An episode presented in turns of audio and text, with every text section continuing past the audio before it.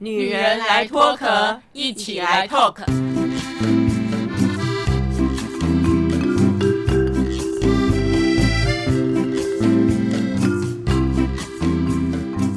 女人的一生中，在每个阶段都有不同的课题与挑战。让我们脱下外在的保护壳，探索内心与自我 talk。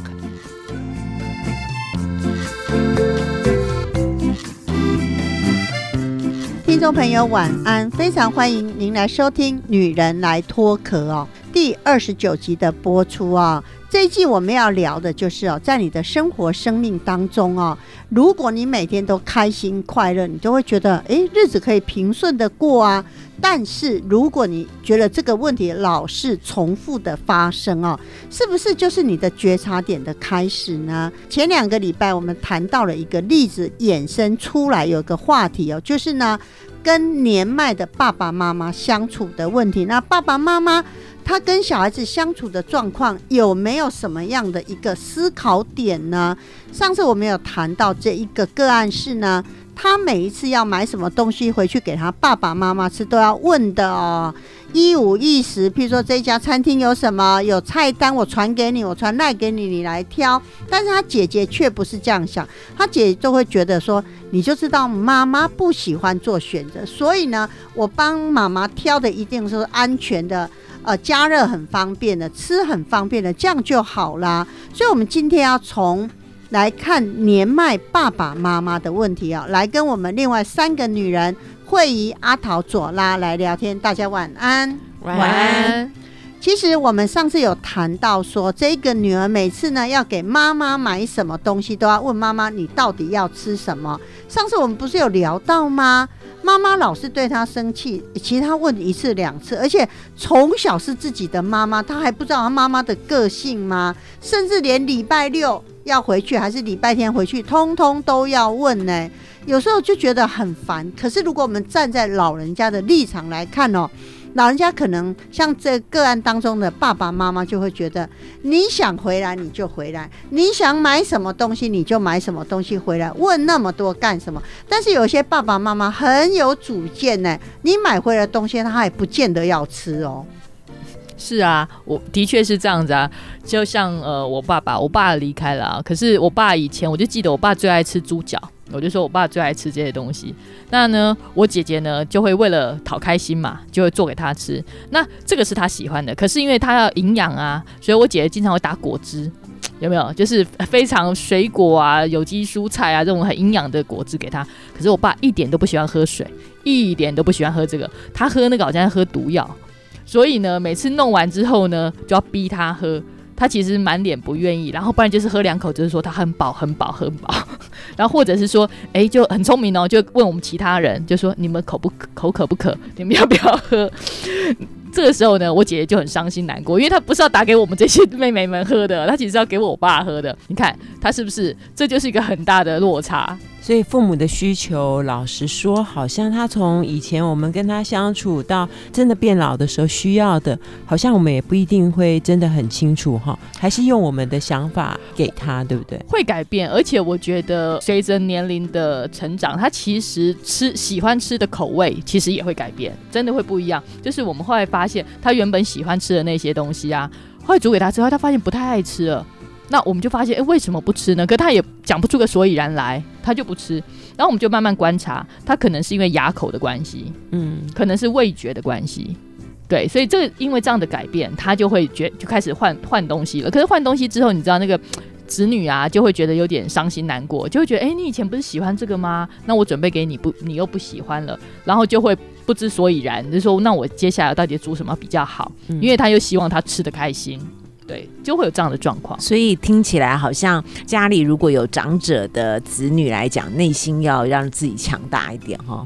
嗯，没错，就是要，因为有的时候并不见得是子女做的不对不好，而是可能父母随着年纪越来越大，他很多的喜好啊、习惯啊各方面也都在改变，而并不是子女做的不好。而且我觉得重点还是要看父母亲在乎的是什么。我举我爸爸的例子好了，我爸爸今年八十五岁啊，他还非常在乎他脸上的斑呢。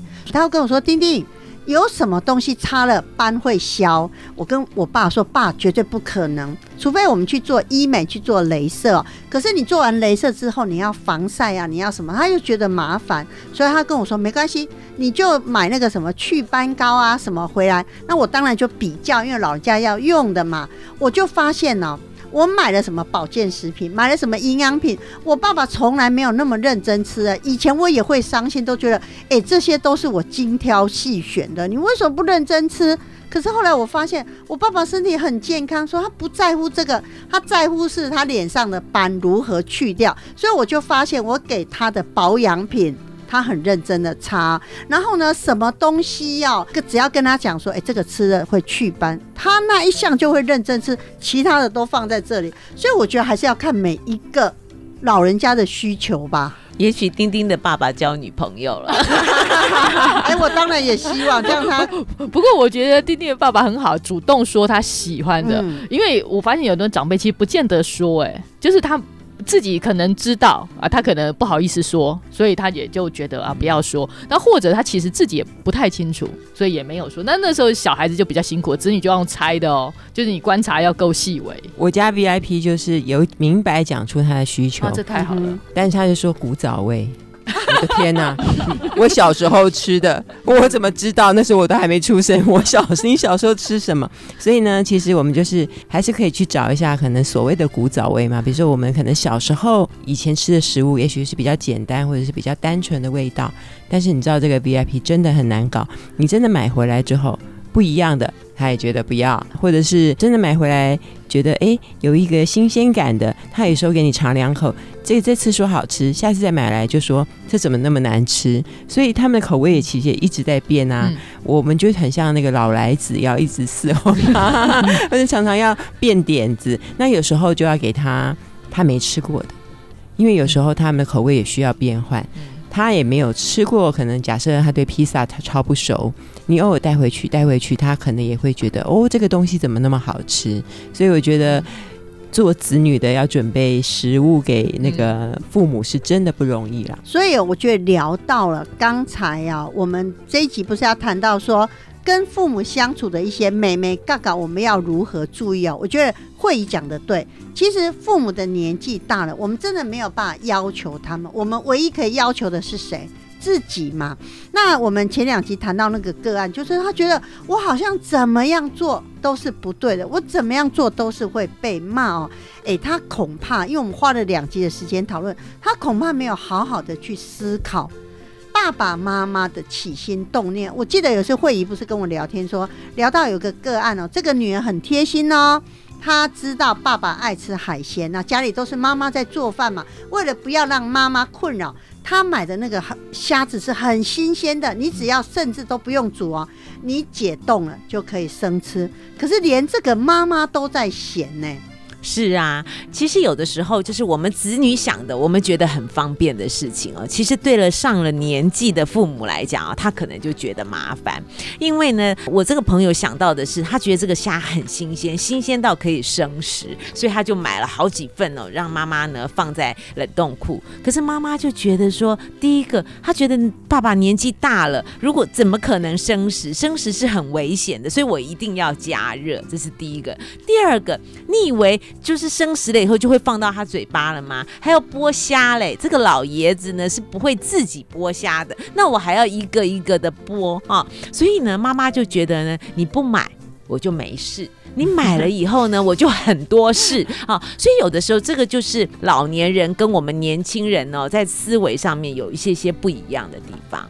而且呢，这一个女儿啊，如果没有察很细微的察觉到妈妈不要的原因，只会觉得你一辈子在照顾爸爸，这有什么好不能做到的？后来啊，经过我们仔细的观察，才找到了妈妈不愿意的点到底是什么。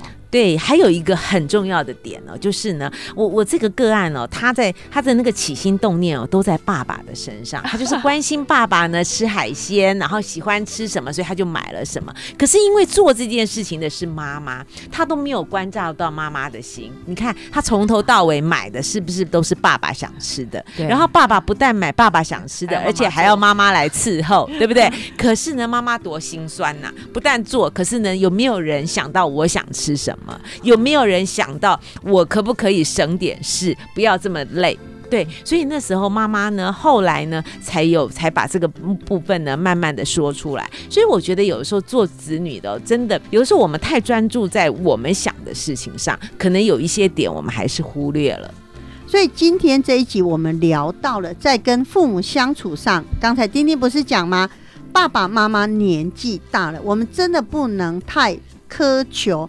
可是哦，我也常听到我朋友就会跟我说：“丁丁，我知道我不能跟我爸爸妈妈计较，可他们真的是太难搞了，你知道吗？譬如说，我有一个朋友就这样，因为。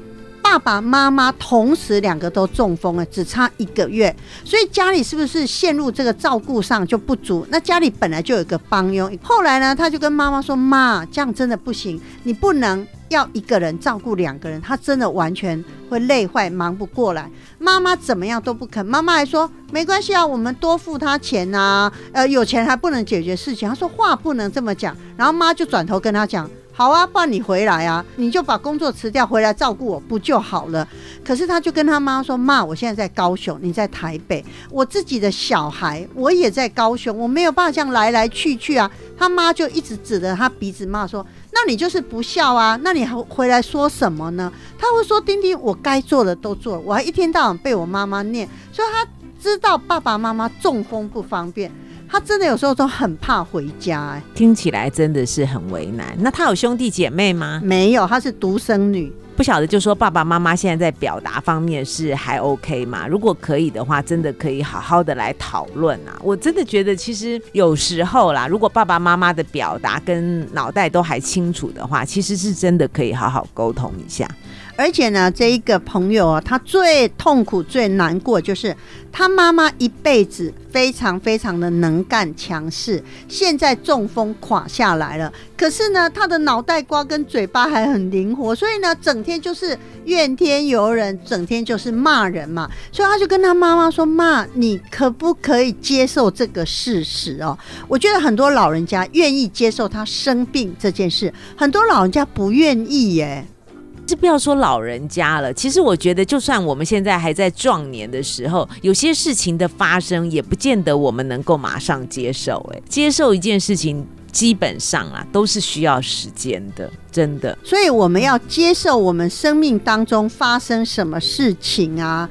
我觉得这个就要回到会议哦。最近啊，妈妈罹患帕金森氏症的状况，而且是妈妈自己去接受医院，呃到医院去接受检查发现的、哎那我们就说，哎、妈妈快八十岁了。妈妈算是她终于对人生有一个非常好的察觉点呢、对我妈妈今年是今年就正好八十岁，她可能在生活当中呢，她有一些些发现，发现呢，她跟以往已经是不大一样了，所以呢，她就主动到医院呢跟医生沟通，说她要做脑波检查。对，所以呢，她之前只告诉我们说她要去做脑波检查，那我们就在想，因为我妈妈就是一个很重视健康的人，然后她行动呢也很自如，我们就觉得呢，她想要去做什么检查就让她去做嘛，心安。我们只是抱着这样的心情，可是呢，大概是两三周以后，他就很心情平静的告诉我们他的检查结果。嗯，我觉得我有一个很大的心得，就是我觉得我我的妈妈她是接受她罹患帕金森，她真的是接受，她不但是呃嘴巴上告诉我说她接受，而且我觉得她在呃行为举止上面也真的让我们看到她接受。可是呢，反倒是我觉得我们做子女的还不大能接受，所以呢，我们也是花了很长的一段时间呢，然后呢，慢慢的调整。因为我自己有我们有兄弟姐妹三人嘛，我自己是觉得我现在调整的差不多，我真的只能讲差不多，我不能讲说我完全调整好了。我觉得最起码是我的差不多是我可以真的跟我妈妈面对面来讨论她现在的情形啊，然后她未来的想望啊，她希望怎么样来安排。我觉得我可以跟她讨论这件事事情。自己的弟弟妹妹好像这个部分还没有完全的调整过来。不过我在这边呢，要讲一件事情，就是那一天呢，跟慧仪通完电话，知道她妈妈被医生确诊是初期的帕金森氏症的时候呢，我就跟一个大脑科学家在聊天，他跟我说：“丁丁，跟你的朋友讲，不用担心，也不用害怕哦，这只是一个病症哦，然后在适当的药物治疗介入呢。”其实这个都小 case 哎，我就跟他说，主任真的这么小 case 吗？他说是啊，最主要就是刚才会议讲的，我们要如何接受这件事哦。不过要讲妈妈确诊。帕金森氏症之前呢，其实我们最近不是一直在讲生命的觉察点吗？其实妈妈是有发现到一些状况，她才想要去做检查的。我觉得这一个可能在很多家庭都会发生诶。我觉得会议你要聊一聊。我目前呢回想的时候，我是觉得呢，我妈妈在这这两年当中，在跟我的互动的时候呢，她他常因为我妈妈是一个在我们心目中，她是一个非常精明能干，然后脑筋很清楚的人，所以呢。在这两年当中，我觉得常常在跟他的互动当中，我常常会觉得他怎么搞的啊？我明明就跟你讲过啦，你怎么还忘记？她甚至有很长一段时间，我都误会他，我都会认为说他就是这么不把我讲的话当一回事。为什么我都已经讲过很多次，他还这样呢？可是后来呢，当我知道他生病之后，我觉得那个心情完全不一样，我就会觉得他不是故意的。他也不是不在意我，而是因为他真的没有办法去控制他自己。那所以这个就是我觉得我没有办法马上接受的一个很重要原因。那还有一个部分呢，就是。我妈妈她为什么会自己？很多人都很好奇，说为什么我妈妈自己会去检查？有人后来我在跟我妈妈聊的时候，我妈妈就说呢，就是因为这一两年，她跟我呢冲突呢就开始比较多，或者是呢有的时候她自己呢也很懊恼，觉得为什么为什么会议都说她她讲过了，可是为什么我都不记得了？她刚开始的时候都会跟我在争执，可是后来她自己也开始怀疑了，她自己也觉得为什么会这样？而且有一段时间呢，我为了很怕跟他有冲突，我就会尽量减少跟他单独相处的机会。我没有想到这个对我妈妈也有影响，因为我妈就会觉得为什么我好像比较少单独去看他了哈？那他可能内心里面会有落寞的感觉啊，可是他没有讲，所以他呢就是综合这很多我刚刚讲的这些之后，他自己也有疑问啊，他也很想要知道为什么啊，所以他就去做了脑波的检查。那因为他做了脑波的检查，那他也很有。勇敢呐！那当医生呢，告诉他说：“哎，三个礼拜以后你。”要来看结果啊？那你要不要让家人陪同你一起来啊？那我妈妈就说不用啊，我我自己可以来哈。就所以她也自己也很勇敢的单独去面对医生，然后让医生告诉他呃现在的状况，还有日后呢有可能的状况。这样对我来讲，我觉得有的时候并不是一个很单纯的说，好像呢他被确诊说他得了什么病，我觉得并不是这样，而是一个人他在我们的心目。中他已经活出了一个这么久的一个形象，而那个形象呢，被不能说被打破，而是说那个形象有所变动的时候，我觉得内心里面是有很多的冲突，然后也有很多会觉得自己好像在这段时间有很多事情做的不不好。对，或者是呢，也会指责自己，会有歉疚的感觉。那另外还有一个部分是，我就会重新用不同的角度、不同的视角来去看待我的妈妈。那我就会觉得，嗯，真的有很多的、有很多的心情，还有很多的内心的一些不舍的部分。我觉得那个真的是很需要调试的。然后那个部分呢，真的不是说只是确诊一个疾病这样子单纯的一件事。从刚才。会议谈到妈妈的状况，当然这个心里要百感交集嘛。如果我想任何一个人碰到妈妈这样的状况，都会如此哦。只是呢，会不会觉得慧仪妈妈是真的？哎，因为她这两三年，她也察觉到为什么女儿好像讲话很不对盘哦，甚至很多事情会这样。哎，是我真的有问题的吗？所以我觉得，对一个八十岁的妈妈来讲哦，这真的是生命的一个很大的觉察点。因为有一些妈妈。恐怕就会觉自暴自弃嘛，干嘛？你长大了，翅膀硬啦、你现在讲话还顶嘴。可是你妈妈却会想到说，我要赶快去做一个检查。很多父母可能就会冠上一句啊，你怎么这么不孝来做解释、哎，所以这个觉察点不几岁都可能做。像慧颖妈妈八十岁了，其实她真的用一个很她自己很客观正面的角度去解决她这个问题，我觉得真的非常了不起。是啊，蛮佩服慧颖妈妈的。爸后来也得了失智嘛，哈。早期我们其实还不知道他失智的时候，其实就发生一些一些状况，但我们其实那时候真的不知道。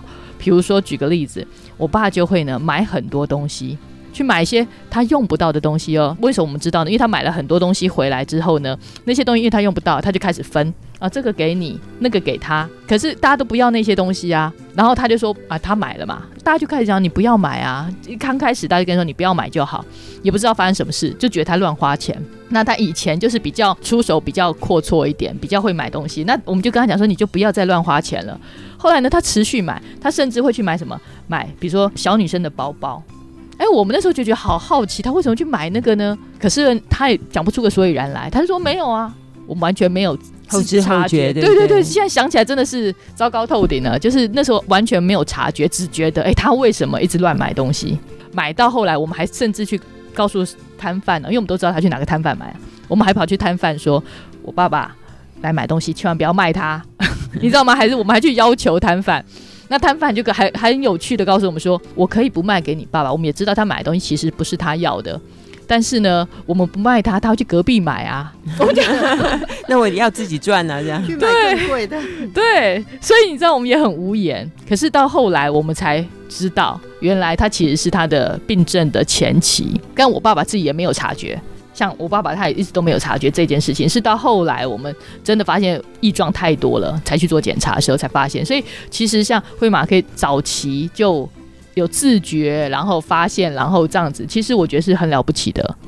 所以我觉得这个从跟父母的相处，有时候我们会觉得爸爸妈妈年纪大了，怎么这么讲不通，怎么这么鲁苍苍的时候，其实一定要想到。老了，身体会退化，可能会有各种疾病。也许他们现在的所言所行，也不是他们想要的，他们真的也没办法。所以，如果我们就有今天的探讨，让我们听众有个思考的空间哦，有一个警觉性的话，是不是觉得爸爸妈妈是不是真的生病了？也许有一些心理上、精神上的问题是生理是是外表看不出来的啊，就像会议哦。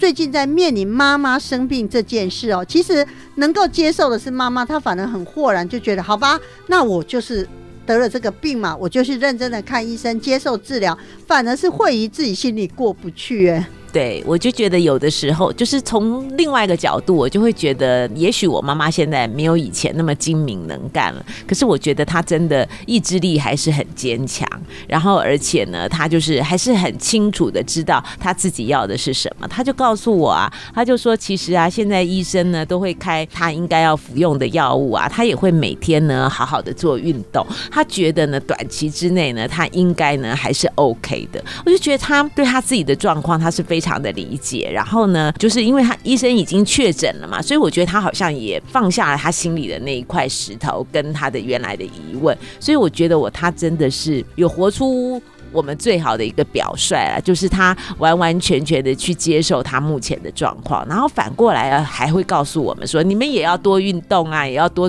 注意自己的健康，这样子。我很能理解慧仪刚刚就是讲一讲，我觉得心情很激动的原因，因为我们当人家子女的，其实你会觉得好像误会了我的父母这么久，然后也没有办法，呃，能够很细心的去观察到他的细微变化。其实我觉得，身为子女的我们都会觉得，好像是我们应该做的，我们没做到。如果今天妈妈是这样的展现，我们更会觉得，天哪，她都这么的。呃，应该说知道怎么照顾他自己的身体，然后这么的理性的处理他面对疾病的问题，我们都不如他，甚至就是我们几个应该说，你兄弟姐妹可能还都还要共同有个共识，怎么样去要未来要照顾他，呃，可能都还不是有很有很好的想法。我觉得这个是我觉得我们应该要身为人家子女应该要检讨的。所以今天其实这个察觉点应该是。父母亲有很多细微的变化，是我们真的需要用心观察的。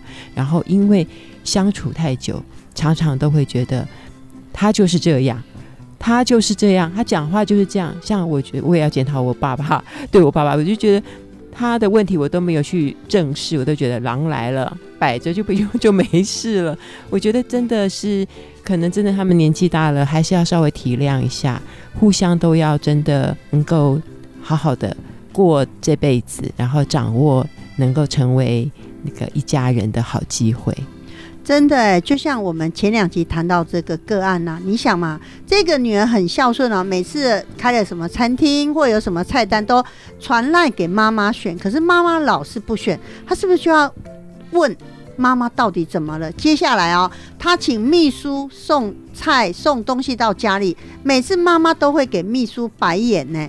那这时候他应该回头想想，妈妈以前不是这样的，妈妈也是很好客的，妈妈也是待人接物也都是这样一路教导他们的。可是为什么现在人家好心好意送东西到家里去，妈妈还把人家赶出来给人家白眼？哎，他不能只说我妈妈哦不知好歹，而是一定要想想我妈妈到底怎么了。我觉得这个才是我们的思考点吧。对对，应该的。就是如果妈妈有这样的问题，表示她老了，她连选都懒得选，那是不是发生什么问题？我不知道她以前怎么样。如果真的今天她是突然间有这样的一个个性上的改变，其实她就是一个我们很我们子女要观察的地方，甚至要去体贴她为什么不要。而且你不能都是找别人去，嗯，送东西关心他，应该是自己要去。没错，我觉得是这样。尤其是长辈，我觉得他们有时候其实碍于各种的状况，他其实他自己的形象也好，对子女面前的要要要够坚强啊，所以他其实也不会展现出来的。其实那其实这真的是要靠观察。所以呢，我们呢，如果中年人，比如说四五十岁啊，我们还在职场上哦工作，而且我们还在各种关系当中哦，在那边解决问题的时候，我们可不可以冷静下来，就今天的专访来察觉到我们跟父母之间哪一些点是我们没有察觉到的呢？我觉得这个是大家思考的重点喽。所以，我们下礼拜见，拜拜。女人来脱壳，每周二晚上六点半跟您一起来透壳。如果你喜欢我们的节目，欢迎帮我们订阅加五星好评哦，并分享给你身边的朋友一起来收听啊！女人来脱壳，我们下礼拜见喽，拜拜。